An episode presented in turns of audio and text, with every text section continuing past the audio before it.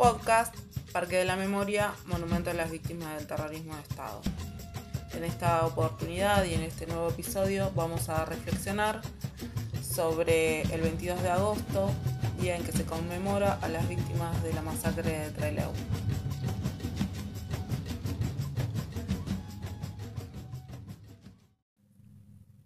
La verdad es la única realidad. Del otro lado de la reja está la realidad. De este lado de la reja también está la realidad. La única y real es la reja.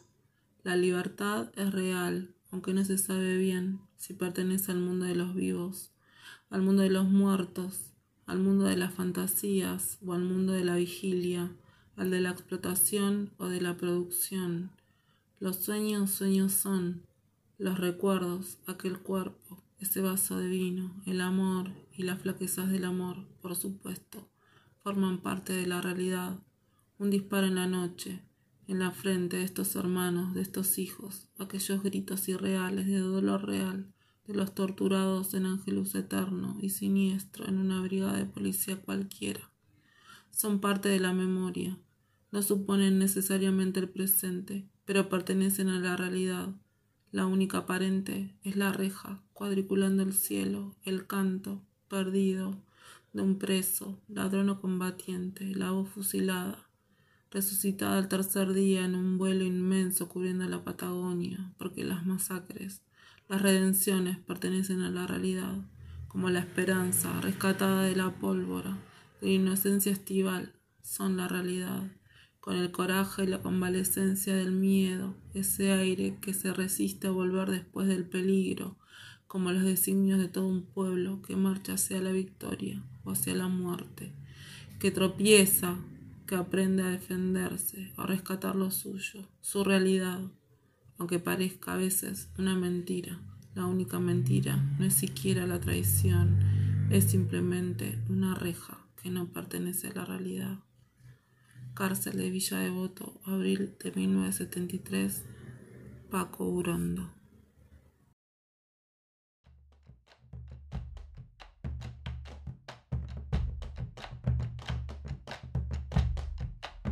...22 de agosto de 1973... ...primer aniversario del fusilamiento de 16 combatientes populares... ...en la base aeronaval Almirante Sar en Trelew concurramos al gran acto en la Plaza Congreso el 22 de agosto de 1973 para expresar nuestro repudio y exigir la investigación de las masacres de Trelew, secuestros y crímenes perpetrados por la dictadura militar y sus cómplices. Ejército Revolucionario del Pueblo. El 22 de agosto de 1972, la Argentina amaneció con una noticia que conmocionó al país entero. Durante la madrugada, 19 detenidos y detenidas pertenecientes a las organizaciones político-militares FARC, ERP y Montoneros habían sido fusilados y fusiladas a sangre fría por las Fuerzas Armadas en la base aeronaval Almirante SAR de Chubut. 16 de ellos y ellas fallecieron en el acto, mientras que tres personas restantes lograron sobrevivir al ataque. A partir de este hecho, la ya cuestionada dictadura cívico-militar que comandaba el general Agustín Lanusse se vio acorralada por la opinión pública y los asesinatos cometidos nunca más serían olvidados. A partir del 22 de agosto de 1972, estos acontecimientos serán conocidos como la masacre de Trelew. En la madrugada del 20 de junio de 1973, tres certezas que me asaltan de Ernesto Moinali. Este tiempo no contiene milagros, no caben poemas. Cuando el dolor es una lágrima abierta, y el sur una espesa negrura en el recuerdo, y la palabra, el clamor colmado de piedras que van abriendo surcos en la historia, ¿podré nombrar tu noche, 22 de agosto? ¿Podré imaginar los sueños acaso? La luz, el nombre de la mujer que allí cada uno quiso guardar ante Sosa? Pregunto cómo serían los ojos, la risa, los juegos de tu niño, Ana María. Este tiempo no contiene milagros. Luego de los fusiles, vendrán los cantos a cicatrizar la historia, y los hijos de Marías con el poema tendrán amaneceres, también como este sobre América. Pero especialmente entonces, estará la luz que vamos agitando, y cada hombre verá un día pleno, encendido con sus manos y su voz y con su amor. Crecerá la música de los caídos, y sus nombres abrirán las mañanas, y entonarán el pan y los arrullos, después de los fusiles, después de los fusiles. Antes de continuar desarrollando los hechos, es necesario hacer una pausa e intentar comprender la dinámica política e institucional que atravesó la Argentina a mediados del siglo XX. Desde 1930 en adelante, el país sufrió una serie de sucesivos golpes de Estado. La llegada de Juan Domingo Perón al poder político en 1946 y 1952 mediante elecciones libres fue interrumpida por la autodenominada Revolución Libertadora en septiembre de 1955. A partir de entonces, el peronismo, fuerza política mayoritaria del país, fue proscripta, su actividad política suspendida, sus candidatos fueron vetados de presentarse a cargos políticos y su líder exiliado en el extranjero. A este escenario ya bastante complejo, debemos mencionar que todos los gobiernos cívico-militares y constitucionales ejercieron de distinta forma e intensidad la represión y persecución política a opositores de distintos signos políticos. El 28 de junio de 1966, la Argentina amaneció con un nuevo golpe de Estado. En este caso, las Fuerzas Armadas se propusieron ordenar la vida económica, social y moral de la nación. De esta forma, la autodenominada Revolución Argentina ejerció la represión política de forma sistemática contra opositores políticos, artistas, disidencias sexuales, estudiantes y trabajadores y trabajadoras. Al poco tiempo, el gobierno cívico-militar, presidido por el general Juan Carlos Onganía, debió enfrentarse a una oposición política generalizada proveniente de los partidos políticos nacionalistas, progresistas, el sindicalismo y las nacientes organizaciones político-militares ERP, FAR, FAP y Montoneros.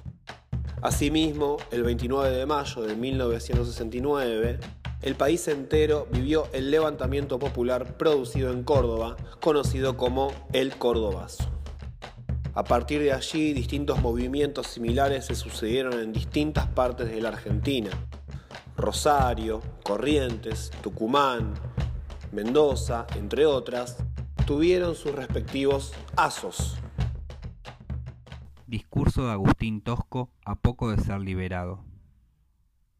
Yo vengo de una cárcel que ha sido rebautizada por los prisioneros políticos y sociales a la cual denominamos Campo de Concentración 22 de agosto.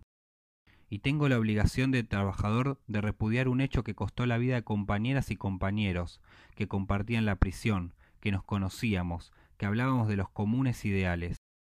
La dictadura que impera en nuestra patria aprobó legalmente la pena de muerte, pero no espera cubrir ese disfraz legal ha masacrado a lo largo y a lo ancho de todo el país a los hijos del pueblo que luchan sin distinciones y sin discriminaciones. Yo quiero nombrar aquí como una gran recordación a los compañeros Clarisa Lea Place, Susana Lesgart, María Angélica Sabelli, Ana María Villarreal de Santucho, Carlos Astudillo, Pedro Bonet, Eduardo Capelo, Alberto del Rey, Mario Emilio Delfino, Alfredo Con, José Ricardo Mena, Miguel Ángel Polti, Mariano Pujadas, Humberto Suárez, Humberto Toshi, Alberto Ulla, presentes hasta la victoria siempre. El gobierno de facto perdió gran parte de su legitimidad y Onganía fue reemplazado, primero por el general Levingston y luego por el general Agustín Lanuse en 1971. De esta manera, el año 1972 llegó con un movimiento obrero organizado, organizaciones de izquierda combativas en auge, una actividad intensa de organizaciones político-militares y una sociedad que demandaba mayoritariamente la vuelta a la democracia y el fin de la proscripción política del peronismo y el regreso de su líder Juan Domingo Perón al país. Saludo a los militantes y al pueblo chileno a través de la revista Punto Final por parte de los diez guerrilleros que viajaron a Chile tras la fuga de Trelew.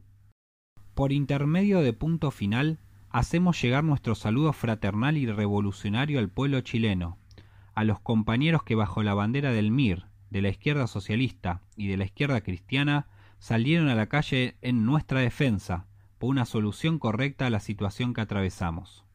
El enérgico y solidario ejercicio del internacionalismo proletario por revolucionarios del pueblo chileno ha sido sin duda elemento fundamental en las perspectivas abiertas para obtener nuestra inmediata liberación.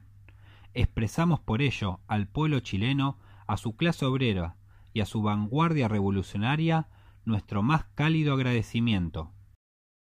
La lucha revolucionaria de nuestros pueblos, el pueblo chileno y del pueblo argentino, es una misma lucha, y nos sentimos hondamente hermanados en el enfrentamiento contra el imperialismo, contra la opresión burguesa, por el socialismo revolucionario, en el camino de la guerra revolucionaria que nos señalará el comandante Guevara. El combate será largo, y los lazos profundos e indestructibles, la unidad combatiente que vamos forjando en la lucha, será poderosa para enfrentar victoriosamente al imperialismo yanqui y sus agentes criollos.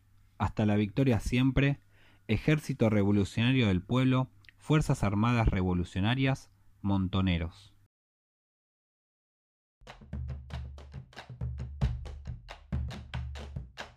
El 15 de agosto de 1972, las organizaciones político-militares FAR, ERP y Montoneros llevaron adelante un operativo conjunto que tuvo como principal objetivo la fuga masiva de presos políticos del penal de Rawson. La dictadura militar de Alejandro Lanusse utilizaba esa cárcel para recluir presos políticos de extracción gremial y militantes de organizaciones armadas revolucionarias. El plan de fuga fue diseñado minuciosamente durante meses. Su principal objetivo era la liberación de más de un centenar de presos políticos. Debido a una serie de fallas en el desarrollo, el operativo tuvo que ser interrumpido. Un primer grupo de seis militantes fue el único que logró concretar el plan con éxito. Un segundo grupo de 19 personas quedó varado en el aeropuerto, mientras que un tercer grupo nunca alcanzó a fugarse del penal. El 16 de agosto, las 19 personas que no lograron subir al avión se rindieron ante los efectivos militares, solicitando garantías por sus vidas y el regreso al penal de Rawson. Sin embargo, el gobierno militar rompió el acuerdo y los detenidos fueron trasladados a la base aeronaval Almirante Sar, ubicada en Trelew. En la madrugada del 22 de agosto, guardias de la Marina, dirigidos por el capitán de corbeta Luis Emilio Sosa, fusilaron a 19 detenidos. 16 de ellos resultaron asesinados y solo tres personas lograron salir con vida. Días después, sus cuerpos fueron velados en el local del Partido Justicialista de la capital federal, donde la policía irrumpió con carros de asaltos y caballería, reprimiendo brutalmente a las personas allí presentes. La masacre de Trelew abrió una profunda crisis en la dictadura militar comandada por Agustín Lanusse, que debió asumir la decisión política del hecho, aduciendo ante los medios que los fusilamientos se habían producido ante un nuevo intento de fuga por parte de los detenidos. La sangre derramada no será negociada. Córdoba, 22 de agosto de 1973. Declaración Fragmento. Montoneros, columna Sabino Navarro. Los asesinos de Treleu como los asesinos de Ceiza, los asesinos de cada militante y combatiente muerto en estos 18 años de lucha. Más allá del rostro de sus ejecutores directos, tienen nombre y apellido común. Son los dueños de la tierra y de las vacas, los patrones monopolistas aliados al capital imperialista que se enriquecen con nuestro trabajo, los milicos, guardia petroliana del sistema, los burócratas sindicales y políticos a su servicio, los gorilas de siempre que se usan la camiseta del pueblo para vivir a expensas del pueblo. Montoneros Columnas José Sabino Navarro quiere rendir, hoy, revolucionario homenaje a los héroes de Treleu y un homenaje revolucionario no puede ser sino reafirmar nuestra decisión empecinada de hacer realidad el sueño de los combatientes fusilados por la dictadura de los prepotentes, de los patrones y los milicos. Porque ese sueño no es sino la esperanza y la convicción de la clase obrera y el pueblo de hacer la patria libre, justa y soberana, la patria socialista. Por ese sueño ofrendaron su sangre, por esa esperanza y esa convicción seguimos en la lucha, hasta nuestra sangre si es preciso. Estos episodios fortalecieron el descontento popular hacia la dictadura y convirtieron a los fusilados en un ejemplo de lucha para la militancia juvenil de entonces. De esta forma se constituyó el ocaso de la autodenominada Revolución Argentina, iniciada en 1966.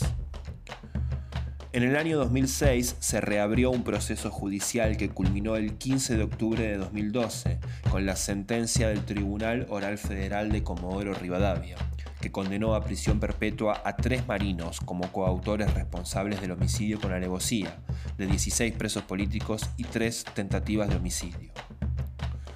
Los magistrados consideraron al episodio como un crimen de lesa humanidad y por lo tanto imprescriptible. El 19 de marzo de 2014, un nuevo fallo de la Cámara Federal de Casación Penal confirmó aquel fallo judicial. Oración leída en la tumba de María Angélica Sabelli, por Vicente Citolema. Señor, no sé si María Angélica creía o no creía en vos. Tampoco sé si al final eso sirve para algo. Pero no dudo que estuviste a su lado cuando la torturaron en la comisaría Villa Martelli y que fuiste vos quien trajo un poco de paz a su cuerpo enloquecido por la picana. Señor, ella tenía 20 años, el pelo negro y alguna vez había escrito en las paredes Perón vuelve. Como quien dice vuelve la alegría, vuelve a limpiarse un poquito el cielo, o mejor aún, como quien siente que la patria es un grito que no cesa, un murmullo, un aliento que tiembla, una arenita que se queda para siempre en los dedos. Señor, ¿recuerdas cuando en la cárcel de Villa Devoto ella subía a la ventana y miraba? Miraba la muerte. ¿Que le venía pronto? Miraba. ¿Esos pasos que no daría? ¿Ese mar silencioso que la esperaba? ¿Pero sus ojos eran el mar? ¿Sus manos eran la luz? ¿Su vida una esperanza que se desvanecía? Señor, ¿no habrás olvidado cuando a María Angélica la llevaron al sur, y que en esa celda de su último penal, ella acomodaba su poca ropa, leía en voz alta para los compañeros, planeaba la libertad, y esperaba alegre la llegada de cada último domingo del mes, para ahuyentar la melancolía de sus padres? Señor, conoces toda la historia, la fuga, la toma del aeropuerto, un avión que no aterriza, su entrega a las fuerzas de la Marina, sus últimas noches en Almirante Sar, y de cómo vejaron su cuerpo de niño. Ella estaba en un pasillo, con la cabeza baja, llevaba sus mantas y esperaba un nuevo interrogatorio, una nueva tortura. Señor, primero fue un tiro en el brazo, después le destrozaron la nuca, y aunque ya estaba muerta, volvieron a pegarle un balazo en la cabeza. Señor, para esta madrugada no tengo pájaros, no tengo imágenes, no tengo otra cosa que el recuerdo de la madre de María Angélica mientras viajábamos a rescatar su cuerpo. No tengo más que esa sonrisa de antes que conocía de María Angélica. La sonrisa de quien tenía 20 años, el pelo negro y alguna vez había escrito en las paredes su grito de vida, su grito de tempestad, su grito, por el grito de los 16 asesinados, por su sangre en las paredes, en los pisos, en las caras, en las manos, en el país. Señor, la joven viajera no se resigna, no se resignará el Señor. Señor, ¿esperas de nosotros el olvido? El olvido, Señor, y así perder el amor de ella, y así perder la revolución de ella, y así dejar marchar el tren que lleva los caracoles al mar, la plena savia al girasol, o sea, la vida. ¿A la vida? ¿Quién olvida traiciona, Señor? Nuestra gran memoria, nuestra única riqueza, la de vida aventura, esa estrella gigante, el único camino. Vicente Citolema. Publicado en revista Puro Pueblo número 3, primera quincena de agosto de 1974, en Córdoba. A 49 años de la masacre de Trelew, seguimos construyendo memoria para que esos crímenes no sucedan nunca más.